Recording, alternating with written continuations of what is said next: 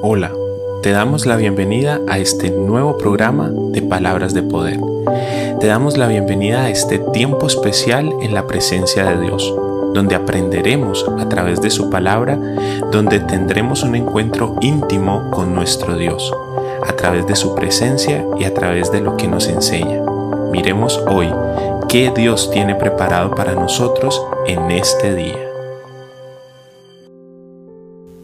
Doy gracias a Dios por ti. Doy gracias a Dios por este nuevo día de misericordia. Doy gracias a Dios por su palabra, porque a través de ella Dios nos enseña grandes cosas. Hoy, el libro de los Salmos, el capítulo 145, tiene mucho que decirnos y mucho que enseñarnos. Leamos desde el versículo número 13 en adelante. El Señor es fiel a sus promesas y todo lo que hace es bueno. El Señor levanta a quienes caen y sostiene a los que están angustiados. Todos buscan en ti el alimento y en el momento apropiado les das su comida. Abres tus manos a todos los seres vivos y les das lo que necesitan. El Señor es justo en todo lo que hace. Sus hechos muestran lo bueno que es el Señor está cerca de todos los que lo buscan, de los que lo buscan sinceramente. Cumple los deseos de los que lo respetan y escucha sus peticiones de ayuda y los salva. Es una hermosa palabra, como les dije, con mucho contenido, con muchas cosas de parte de Dios para nosotros. Son este tipo de palabras las que debemos de atesorar en nuestros corazones. Como les digo, la palabra de Dios es nuestro escudo en ese tiempo de prueba. La palabra de Dios es nuestro aliento en ese momento de dificultad. Hoy veamos paso a paso todo esto eh, hermoso que Dios tiene para enseñarnos y decirnos. Empieza diciendo, el Señor es fiel a sus promesas y todo lo que hace es bueno. Por eso muchas veces y en el transcurso de cada programa es insistente el decir que pongamos nuestra confianza en Dios y que pongamos nuestra confianza en sus promesas, porque Él es fiel. Él es fiel a cada una de esas promesas. Y si Él permitió que, que quedaran aquí escritas en este libro hermoso que se llama la Biblia, pues es porque él quiere que esas promesas se hagan reales en cada uno de nosotros. Y el salmista lo está diciendo, dice, Él es fiel a sus promesas y todo lo que hace el Señor es bueno. Él nunca va a querer algo malo para ti. Cuando tú te acercas a Dios, nunca debes de esperar de parte de Dios, como nos lo enseñaron en tiempos pasados, a un Señor de barba larga con un garrote, esperando a que nos equivoquemos para castigarnos.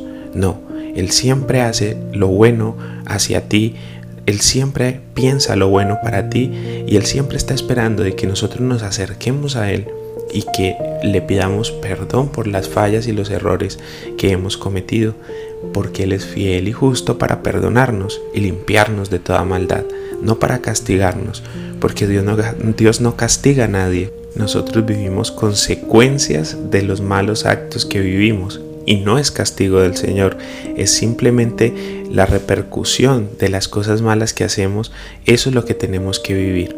Entonces esas cosas malas que nos sobrevienen y esas situaciones difíciles que tenemos que enfrentar muchas veces son consecuencia de esos malos actos y de esas malas, de esas malas cosas que hemos dicho o hecho.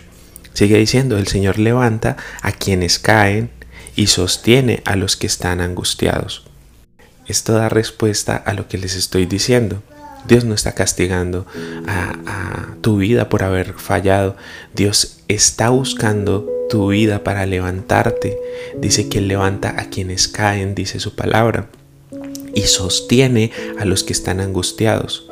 Entonces vemos un Dios antes que ser eh, castigador, es un Dios que es fiel y que es justo a su palabra y en ella no encontramos que Él sea un Dios que nos castigue, sino que es un Dios que nos levanta y que nos sostiene cuando estamos en angustia.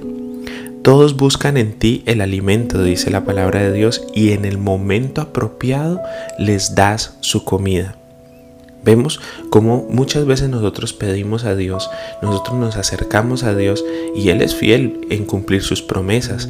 Y Él siempre está buscando hacernos bien, siempre está buscando darnos bendición, pero dice a su debido tiempo, en el momento específico, les das su comida. Nosotros venimos a Dios y queremos que todo sea inmediato, queremos que todo suceda ya, que pidamos y Dios responda inmediatamente. Pero aquí en su palabra vemos que dice, y en el momento apropiado, Él les da su comida.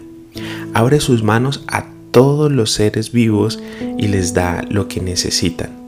Por eso tú ves que el sol sale sobre justos e injustos y la lluvia cae sobre los terrenos de los justos y de los injustos, porque Dios da a todos conforme a su benevolencia y su misericordia, no conforme a si eres bueno o si eres malo. Él da a todos los que lo que necesitan. Y eso nos demuestra una vez más esa fidelidad y ese amor de Dios para con cada uno de nosotros, que aún siendo nosotros pecadores, Cristo murió por nosotros. El Señor es justo en todo lo que hace sus hechos muestran lo bueno que es. El Señor está cerca de todos los que lo buscan y de los que lo buscan sinceramente.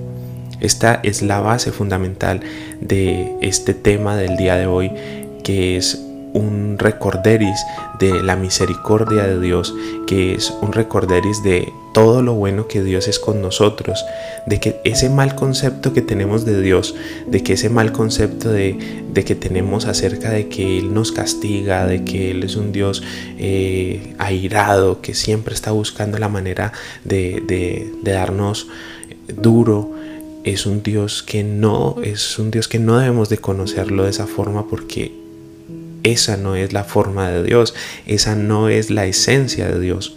La esencia de Dios es el amor y la misericordia. Entonces, no importa qué tan sumergido estés en tus delitos y tus pecados, no importa qué tan untado estés y qué tan sucio esté eh, tu vida de pecado, Él no va a cerrar la puerta. Él tiene las puertas abiertas, pues Él vino a rescatar lo que se había perdido.